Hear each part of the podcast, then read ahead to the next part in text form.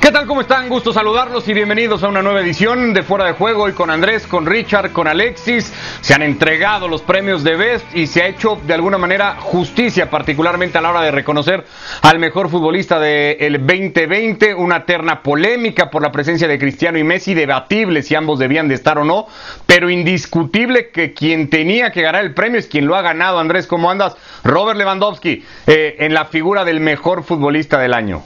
Sí, ¿qué tal? ¿Cómo les va? Un saludo para todos. Yo creo que en una temporada donde no hemos tenido a los grandes cracks, a las grandes individualidades del mundo teniendo un gran año, y con esto me refiero a que ni Messi, ni Cristiano, ni Mbappé, ni Neymar han tenido un año como para decir, wow, barren con todos los premios.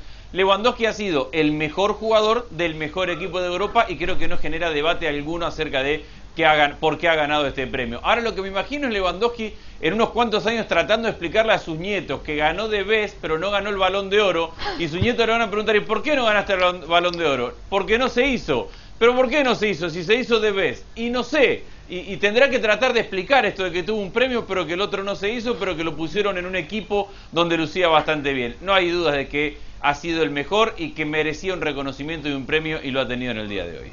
Resalta evidente, eh, evidentemente mucho la marca de goles, 45 en los 43 partidos, Richard, que jugó con el Bayern Múnich, tuvo cuatro partidos con la selección, ahí marcó dos goles, pero no hablamos solamente de un delantero, ¿no? Hace rato que Robert Lewandowski, por más de ser uno de los nueve más temibles tal vez que tiene el fútbol mundial, eh, se convirtió en mucho más que un simple goleador. Sí, definitivamente, con el saludo para todos muchachos, eh, la presencia de Robert Lewandowski es la clase de delantero que intimida, pero que además es solidario con el equipo cuando tiene que prestar funciones defensivas y ha logrado en esta última temporada, yo creo, ese tope de madurez. Estoy totalmente de acuerdo cuando se habla sobre la polémica y lo que se cuestiona la compañía de Cristiano Ronaldo y Lionel Messi en ese cuadro, donde sigue pesando a la hora de las votaciones, no sé si eh, la popularidad de un jugador o el hecho de, del el consumo mediático de una figura en la cual los votantes pues terminan siempre colocando en ese cuadro a Lionel Messi y a Cristiano Ronaldo y nos terminamos olvidando de figuras que creo hicieron mejor año y que hubiesen hubiesen mostrado una diferencia distinta en relación a Robert Lewandowski, un Chiro Inmóvil, otros jugadores que creo han podido haber estado, creo que también el año de Joshua Kimmich, pero sin duda alguna lo de Robert Lewandowski muy por encima del resto y eso se evidenció en la distancia que le termina sacando a Cristiano y al propio Lionel Messi en las papeletas de la votación. Sí, hasta Neymar para muchos tenía cabida con la, temporada muy buena que al final, sobre todo si se mide por Europa, hizo el Paris Saint Germain con el brasileño como uno de los grandes eh, protagonistas. ¿Qué nos deja todo esto, Alexis? Ahora lo vamos desmenuzando también en técnicos eh, y en otros reconocimientos que se dieron, pero en esta terna de mejor futbolista, ¿con qué te quedas? Bueno, me quedo con buenas noches, lo primero a todo, me quedo con lo que comentaba tanto Richard como Andrés, ¿no? lo inexplicable, ¿no? De la presencia de lo de Lewandowski no vamos a hablar porque es evidente, creo que es el debes más claro de la historia. Eh, es que le ha favorecido todo, porque su equipo ha ganado todo, él ha sido máximo goleador en solitario en todas las competiciones, algo que jamás se había dado, pero es que además, eh, en un año en el que podía haber habido una Eurocopa, una Copa América, incluso Juegos Olímpicos, que siempre estos grandes torneos de selecciones, si hay alguna estrella que haga un torneo súper destacado, puede opacar un poco lo que haya pasado en el resto de la temporada, pero como hasta esto se ha suspendido, es que no hay, no hay, nada, que, no hay nada que debatir. Lo único debatible es que eh, Messi y Cristiano no pueden estar ahí más que por un motivo de, marketing y de que quede bien la foto, ¿no?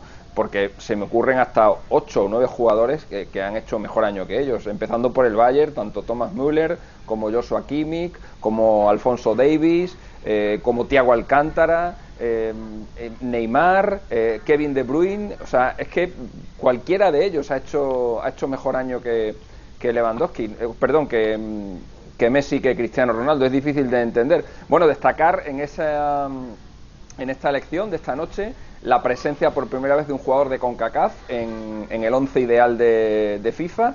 estos premios o este once ideal se viene votando desde el año 2005, son 16 ediciones. 16 ediciones a 11 jugadores elegidos por edición, son un total de 176 jugadores. Bueno, pues ha habido 123 jugadores europeos, 49 de, de Conmebol, eh, todos argentinos y brasileños, salvo un uruguayo Luis Suárez y un colombiano Radamel Falcao. Ha habido tres de África, dos veces de To y una vez Drogba, y esta es la primera vez, Alfonso Davis, eh, que hay un jugador de de CONCACAF. Ah, ni siquiera Keylor Navas, en ese fabuloso trienio en el que ganó tres Copas de Europa consecutivas, consiguió colarse en esa lista en la que, bueno, un año le quitó el puesto Neuer, otro año se lo quitó eh, De Gea y otro año se lo quitó Buffon. Sí, el que se me eso que decía Alexis, perdón, de, de, la foto, ni siquiera le quedó bien la foto a Alexis, porque se han hecho virales los gestos de Cristiano y de Messi de simplemente haber sido convocados para estar sentados ahí frente a la cámara con una cara de ¿qué estoy haciendo acá?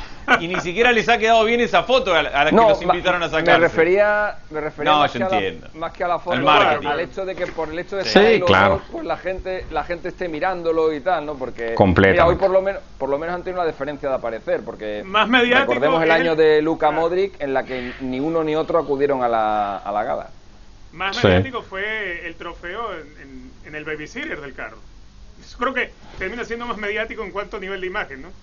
Por lo menos. Sí, sí, por, por supuesto, da, da esa sensación que, que, FIFA y que casi cualquier organismo sigue necesitando de la figura de Cristiano y de Messi en el tono mediático como para poder hacer que la gente voltee a ver las ceremonias sin importar si merecen o no estar ahí. Eh, también hubo cierta polémica porque además incluso se terminó pues no sé si inventando, eh, supongo que el criterio para desempatarlo estaba ahí, porque Klopp y Flick terminaron recibiendo a Alexis los mismos votos, pero al final más técnicos votaron por el entrenador de Liverpool y por eso fue él distinguido como el mejor del año, cuando creeríamos varios que pues Flick, eh, eh, en el, mm, basándonos exclusivamente en el 2020, pues tenía incluso más argumentos que el entrenador de Liverpool. Sí, eh, bueno, eh, afortunadamente las, las, reglas o las normas estaban ya escritas. En caso de empate en el premio al mejor jugador, eh, la votación predominante iba a ser la de los jugadores y en el caso de empate en el premio a mejor entrenador, la votación predominante iba a ser la de los entrenadores. Por lo tanto, en el caso de, de Flick y de, y de Klopp, han, acabado empatando, computándolo todo, computando entrenadores, computando capitanes, computando prensa y computando el público en general, y ha decidido el apartado de entrenadores en el que salió Klopp.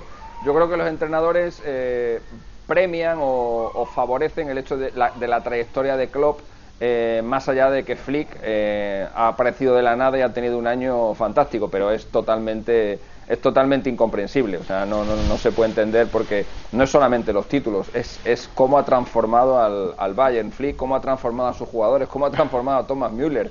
Eh, que ha sido una pieza fundamental en el éxito del, del Bayern, o a Kimmich cuando le cambió de posición, o a Thiago Alcántara lo que le ha hecho eh, mejorar. Cogió a un Bayern que estaba incluso fuera de Europa League, en la Bundesliga, y nada, en poco tiempo lo hizo campeón, lo ha hecho campeón de Copa, ganó la Copa Europa como nadie la había ganado nunca, eh, haciendo pleno de victorias en todos los partidos.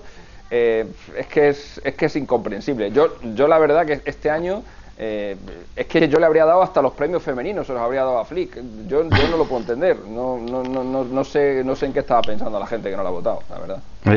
No, no, se trata ni mucho menos de hacer menos a Klopp, Andrés, simplemente de, pedir la mínima justicia y, cordura que parecía implicaba el reconocimiento al mejor entrenador del año, ¿no?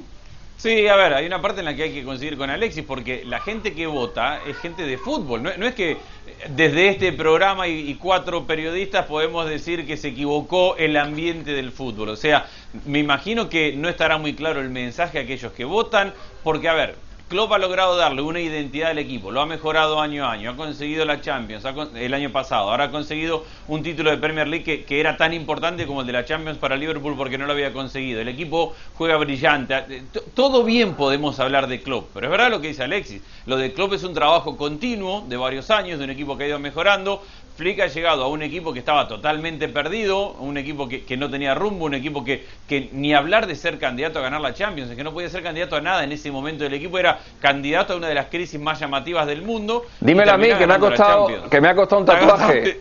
El tatuaje, exactamente. Te ha costado un tatuaje porque estábamos juntos de viaje y Alexis dijo muy bien, es que si el Real Madrid o el, o el Bayern de Múnich sale campeón, me tatúo. Es que era imposible pensar que como estaba aquel equipo pudiera salir adelante. Entonces, no pasa por quitarle méritos a Klopp, no pasa por quitarle méritos a Bielsa, que estaba en, la, en, la, en la terna también, aunque en otro nivel de méritos seguramente. No hay un técnico que hace las cosas bien y el resto las hace mal, pero el que ha marcado una diferencia más notable con su trabajo en un corto tiempo que fue el, el de este año, sin lugar a dudas, el técnico del Bayern de Múnich por todo lo que explicábamos recién. Richard.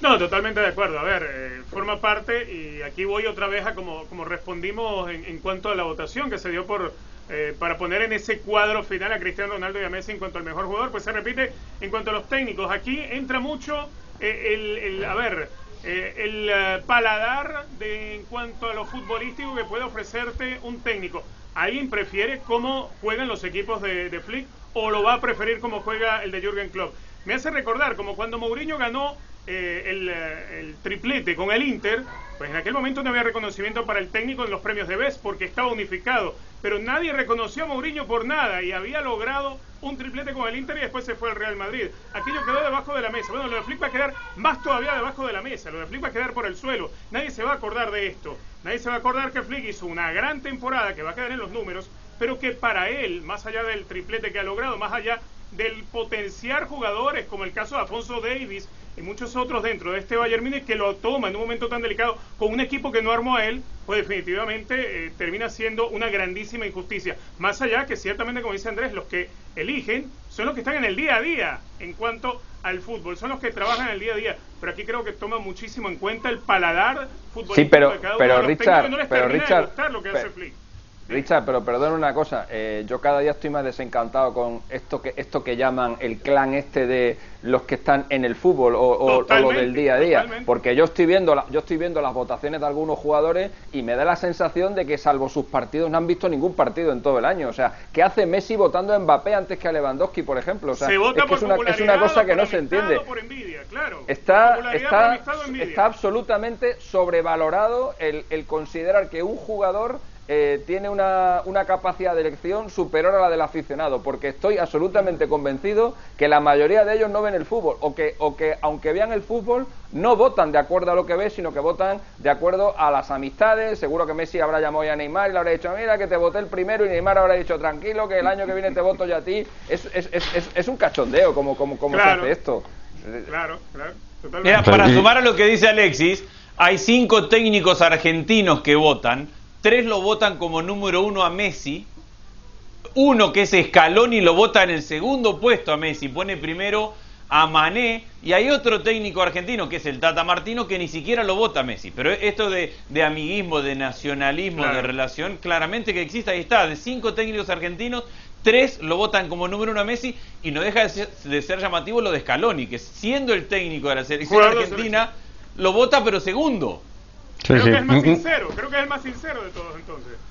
un tema que no va a parar nunca y que cada que hay un- un- una elección de estas o un reconocimiento de estos, pues lo único que se hace es generar muchísima polémica de, de por medio por cómo se terminan dando eh, los criterios. Dejamos la entrega de, de Best eh, el día de hoy.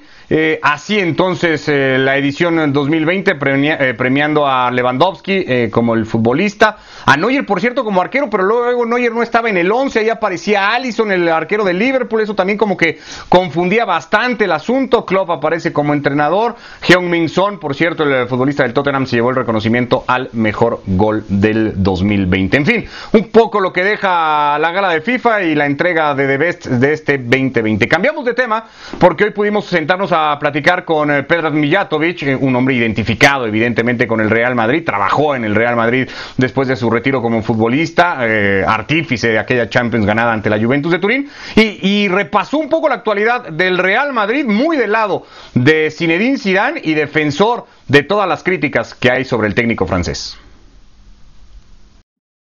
¿Te sorprendió la manera en cómo el equipo terminó dándole la vuelta a esta crisis, dices tú mini crisis, pero que llegó a poner a, a Zinedine Zidane ahí en el paredón? Bueno, a mí no me sorprende porque yo, por suerte, obtengo algunas informaciones dentro del club, ¿no? Porque me llevo bien con muchos jugadores eh, y, y no tenía ninguna duda de que el Madrid, para los compromisos importantes, se va a poner a 100, ¿no? Eh, ahora puedo decir firmemente que, que Zidane es el perfecto entrenador para este Real Madrid, ¿no? Porque la plantilla cree en él, los jugadores tienen muy buena relación con él y como te he dicho antes, en los momentos claves, donde quizás mucha gente piensa que, puede pensar que, el equipo pues no va a dar la, la talla, pues enseguida pues sucede lo contrario, pues el equipo empieza a jugar bien, se consiguen buenos resultados y, así pues el Madrid ha conseguido todo lo que se ha conseguido en esos últimos años, ¿no? Con mucha calidad futbolística, con un compromiso entre todos los futbolistas, una muy buena relación con, con Zidane en este caso y por eso digo que Zidane es el, el perfecto entrenador para este Real Ma- Real Madrid sin ninguna duda. Ahora, con todo y esto, ves ya hay siempre un debate abierto hacia la figura de Zinedine Zidane, porque hay quienes siguen pensando que este Real Madrid mejoró y sacó resultados más a, a, base de individualismos y de protagonismos de futbolistas con nombre y apellido propio y no tanto a un trabajo desde el colectivo en donde sí la figura de Zidane podría tener mayor relevancia. Bueno, sí que hay mucha, mucha polémica y muchas dudas, ¿no? Porque fútbol, en definitiva, es un deporte que, que todos los demás piensan que, que, tienden de eso y ellos lo harían mejor, ¿no? Pero eh, yo creo que la figura de entrenador, en este caso Zidane, es eh, muy importante para este equipo, ¿no? Eh, él supo conectar muy bien con, con la plantilla y, en definitiva, alguien tiene que poner a estos jugadores jugar, ¿no? Pues uh, hay que prepararlos en determinados partidos. Muchas veces sucede que por, por, por, por, los partidos contra algunos rivales que quizás no tienen tanto atractivo, algunas veces los jugadores se relajan, pero yo sé que, que Zidane está haciendo un espléndido trabajo y no me voy a cansar de repetirte que, que es un ideal entrenador para este Real Madrid. Como sabes muy bien, en esos últimos años ha habido muchísimos entrenadores que, que intentaron hacer un buen trabajo y que intentaron uh, conseguir los títulos importantes, pero al final, tanto en la primera etapa como en la segunda etapa, Zidane ha conseguido alguien que, algo que, que varios de ellos no han podido, han podido hacer, ¿no? Así que, mm, con lo mucho que alguien puede pensar que, que Zidane solo es un entrenador que pone jugadores y no hace nada más, yo te lo aseguro que no es así. Es un entrenador que prepara muy bien los partidos, y lo más importante para un entrenador en el fútbol de hoy es un hecho de que los jugadores creen en él, ¿no? Porque muchas veces sucede que, que hay una buena plantilla, pero no hay una buena relación, no hay una buena conexión con el entrenador y no se consiguen los objetivos marcados. En este caso, Zidane ha conectado muy bien con la plantilla, ellos sí que creen en él y yo creo que eso es un matrimonio perfecto.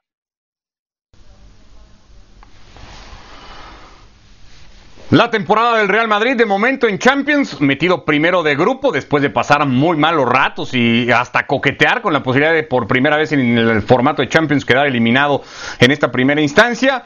En Liga se encuentra por el momento colíder de la competición, empatado ahí con la Real Sociedad y con el Atlético. Y más allá de los últimos resultados, el equipo ha vuelto a generar ciertas dudas por la forma, sobre todo, en la que terminó ganando el partido del último fin de semana. Andrés, estos resultados positivos y esta mejora del Real Madrid, lo hemos debatido un montón de veces, ¿llega con Sidán, llega por Sidán o llega pese a Sidán? No, con y por Zidane. Yo coincido mucho con, el análisis que hacía Mijaitovich sobre, sobre lo que significa Zidane para este equipo. Eh, y lo hemos hablado muchas veces, el Real Madrid no necesita, el jugador del Real Madrid no quiere, no acepta un técnico que les venga a enseñar de táctica, a enseñar de fútbol, que los haga entrenar una hora, dos horas, tres horas de táctica. Necesita alguien que maneje todo el talento que tiene el Real Madrid y ser respetado dentro de ese vestuario que está lleno de campeones. El vestuario del Real Madrid está lleno de múltiples campeones y de, de, jugadores que han ganado mucho. Y para respetar a alguien tiene que aparecer una imagen como la de Zidane. Cuando, cuando se dice Zidane es un gran manejador de vestuario, no se minimiza a Zidane de técnico. Se, creo que se potencia una de sus grandes virtudes. En un vestuario difícil, complejo, donde tenés jugadores que te exigen desde, su posición, desde su nombre, de su historia, y, manejarlos no es fácil. Ser capaz de manejar un plantel así requiere mucho talento y eso es lo que tiene Zidane. Ahora, que digamos que Zidane es el más táctico, no, no lo es, no lo ha sido ni lo va a hacer, no lo ha necesitado y sabe Zidane que él saca la cara por este grupo, pone el pecho en la conferencia de prensa, cuando hay que agachar la cabeza la agacha él y sabe que al final de cuentas el grupo lo saca adelante. Después obviamente el 4-3-3, 4-2-3-1 si juega Odegaard, es, esas cuestiones básicas, no hay que ser un gran táctico para, para cambiar ese tipo de cosas o de lectura de partido pero no se minimiza Zidane cuando se habla del manejo de grupo. Todo lo contrario, es un grupo complejo de manejar y él lo hace bien. Pero no querramos hacer de Zidane un táctico porque no lo es. Eh, han sido eh, exageradas los señalamientos, Richard, hacia Zinedine Zidane, sobre todo en esta racha tan negativa que llegó a tener el Real Madrid y de la que ha sabido salir adelante el técnico francés. A mí me parece que sí. A ver, yo no soy de los que apunte ciertamente a que Zidane sea eh, en un grandísimo porcentaje más gestor de vestuario que, que, táctico. Tiene que tener táctica, obviamente. Tiene que saber manejar el grupo como un gestor que es, pero definitivamente tiene que saber diseñar los partidos. El jugador de jerarquía Necesitas que lo dirija a alguien, que le indique las cosas a alguien, que sepa o que esté por encima del jugador en cuanto al conocimiento táctico. Y creo que eso lo aporta Zidane. La experiencia se lo, se lo permitió hacer como jugador y como técnico lo sabe transmitir. Ha logrado lo que no lograron otros que los 11 que están en la cancha tengan la misma idea de fútbol. Que no sea vistoso, que sea un equipo que se equivoca de manera recurrente, sí, pero sus resultados no vienen única y exclusivamente por las decisiones individuales que se toman en la cancha, viene del trabajo de Zinedine Zidane.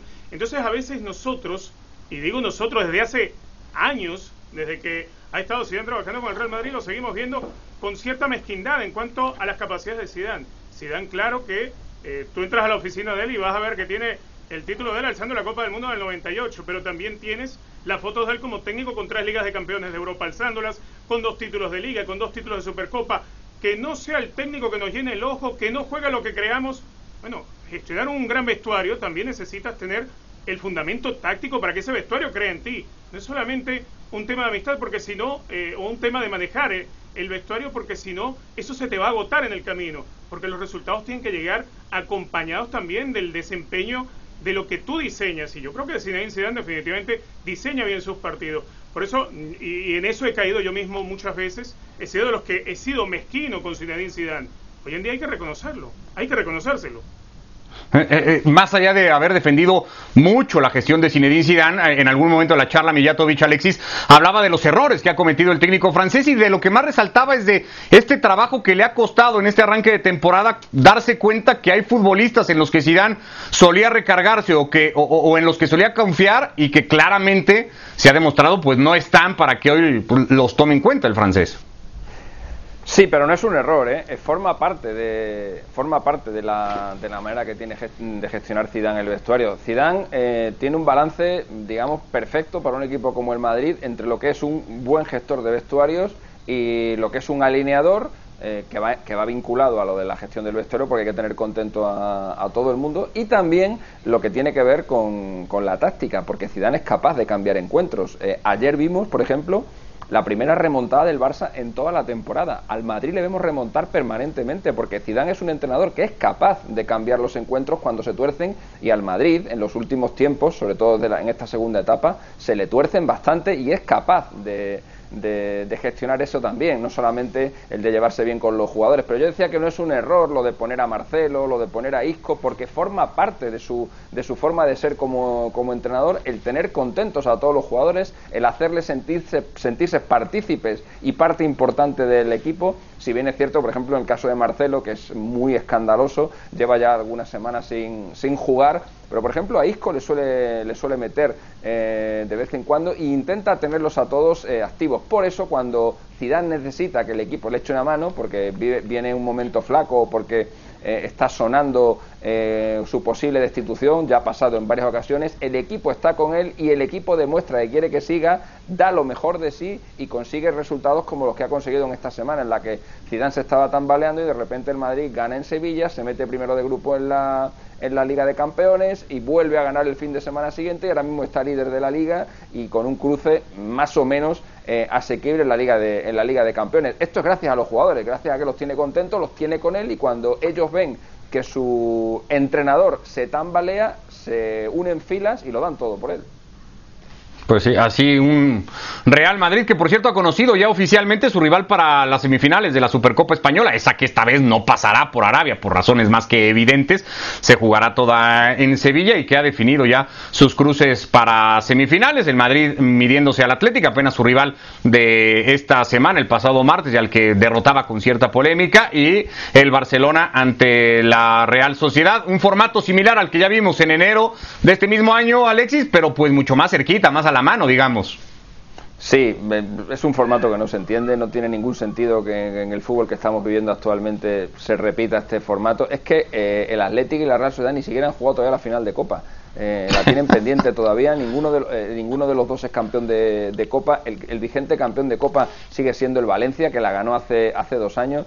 La verdad que no, no, no, no, tiene, no tiene ningún sentido que, esto se haga así. Esto debería haberse hecho a partido único entre el campeón de liga y el, y el subcampeón de liga, o, buscarse la vida o suspender la Supercopa, pero este año montar esta parafernalia en medio de la liga. La, jornada que vimos ayer del Madrid con el Athletic y el Barça con la Real Sociedad, que por cierto son los emparejamientos que han, que han aparecido en semifinales, que ya podían haberlos utilizado también para que le valieran para las dos cosas, pero esa jornada que vimos ayer es la jornada 19 que se ha tenido que adelantar para que en esa jornada se pueda jugar la Supercopa en medio de la liga, en fin, es un follón que nada más que se entiende, pues bueno, pues porque tenemos en España pues el presidente de la federación que tenemos, que es que le da igual todo, o sea, él va a lo suyo y ya está.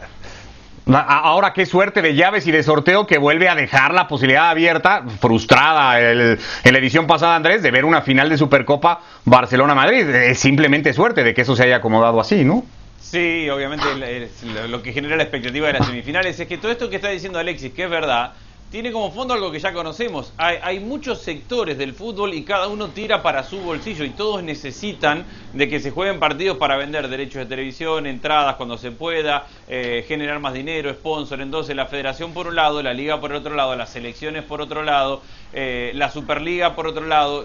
todo el mundo quiere su partido y todo el mundo quiere que sus partidos sean cada vez más para poder venderlos cada vez más. Entonces caemos en este tipo de, situaciones. Ojalá sea un Real Madrid-Barcelona. Al final de cuentas es lo que todos queremos, que Real Madrid-Barcelona definan una copa. Por cierto, eh, Ricardo, que no ha sido suerte, estaba... No, ya sé, si es... claro, si, es, si es en tono absolutamente burlón. Madrid y Barça iban por un lado y por el otro lado iba, o sea, en todas las ediciones de la Supercopa lo que se ha estipulado es que los que van por la liga vayan por un lado porque se supone o se entiende que Madrid y Barça van a ser siempre primero y segundo en la liga y los de la Copa van por otro, de tal forma que en las semifinales se van a cruzar siempre unos con otros y por tanto siempre se va a tener la posibilidad de un Madrid de un Madrid Barça. Correcto, sí es totalmente en tono sarcástico el empeño que hay por poder definir en una final de algo un Barça Madrid, evidentemente que de momento no se les termina cumpliendo a nadie, ni a la Liga, ni a la UEFA, ni a nadie, ¿no? Pero bueno, eh, ya que estamos en semifinales, eh, cambiemos de continente, Richard, porque se van a definir este sábado las de la CONCACAF Liga Campeones, dos equipos mexicanos que a, eh, priori arrancan muy favoritos, tanto Tigres como América, pero hay un representante de MLS que es el LAFC que ha eliminado a Cruz Azul y sobre todo la historia que sigue contando el Olimpia hondureño. Sí, me voy a empezar con este último, ¿no? Lo que ha hecho Pedro Troglio, lo que hicieron en primero en su visita a Montreal, donde terminan consiguiendo una victoria importantísima ya frente al Impact. Y después del partido de vuelta, un equipo con un plantel muy joven y, y donde pareciera ser que los jugadores de Troglio no terminan de, de asumir ante lo importante del detalle histórico que pueden lograr. Por otro lado, bueno, basarse en figuras como Jerry Benson, por ejemplo, le da un empuje adicional a este conjunto que dirige Pedro Troglio. Por otro lado, lo de el AFC, más allá de ser un equipo de la Major League Soccer, y que uno de pronto lo ve como que los equipos de la MLS no van a triunfar en CONCACAF, da la sensación que Bob Bradley esta vez sí se lo ha tomado en serio. No hay excesivos argumentos como para que eh, piense el que va a salir campeón, pero sí se está trabajando en eso, con la presencia de Carlitos Vela, lo que es capaz de hacer Diego Rossi, Marc Anthony Kay. Es decir, es un equipo muy balanceado y con alguien que sabe y mucho trabajar esta clase de partidos, como ya lo ha demostrado mm, Bob Bradley. Yo creo que siguen siendo igualmente favoritos los equipos mexicanos. Me inclino por Tigres, por eh, lo, que, lo que demostró en, el último desafío, pero sin duda alguna eh, los mexicanos deberían estar allí metidos. Si alguien tiene posibilidades, creo yo, de meterse a la gran final de entre el Olimpia y el AFC, yo creo que sería el equipo de Bradley. En eso de las probabilidades o la estadística, Alexis, pues es muy difícil, ¿no? Eh, con los antecedentes no marcar a los mexicanos. Sí, pero, pero lo que ha hecho el LAFC, que es un equipo debutante, insisto, en la, en la Liga de Campeones este año, es, es, remarcable. ¿eh? Ha eliminado a dos equipos de, de, la Liga Mexicana, pero no cualquiera dos equipos. Ha eliminado al que acaba de ganar la, la Liga Mexicana remontándole un 2-0 y eliminó al que parecía que iba a ser el otro finalista, Cruz Azul, que al final se quedó en, en semifinales. Es decir, no ha eliminado a dos equipos cualquiera, sino ha eliminado a dos equipos punteros de, de México y además les ha ganado, les ha ganado bien. Y en el caso de, en el caso de Olimpia, eh, tres cuartos de lo mismo. Se ha cargado a dos equipos de la, de la MLS porque ya eliminó al Seattle Sounders y ahora ha hecho lo mismo con, con Impact. Estamos ante un torneo en el que no hay público, en el que en el que se juega en campo neutral y la verdad es que está más abierto que nunca y yo por primera vez en mucho tiempo atisbo la posibilidad de que esta Liga de Campeones de CONCACAF no la gane un equipo mexicano. Bueno, pues Tigres frente a Olimpia, el primer partido de la llave del próximo sábado y después América frente al LAFC, marcada por la figura evidentemente de Carlos Vela. Ya estaremos acá el lunes dando cuenta de qué deja el torneo de CONCACAF. Nos vamos Andrés, gracias, un abrazo Richard, igualmente Alexis, gracias a todos, que les vaya muy bien.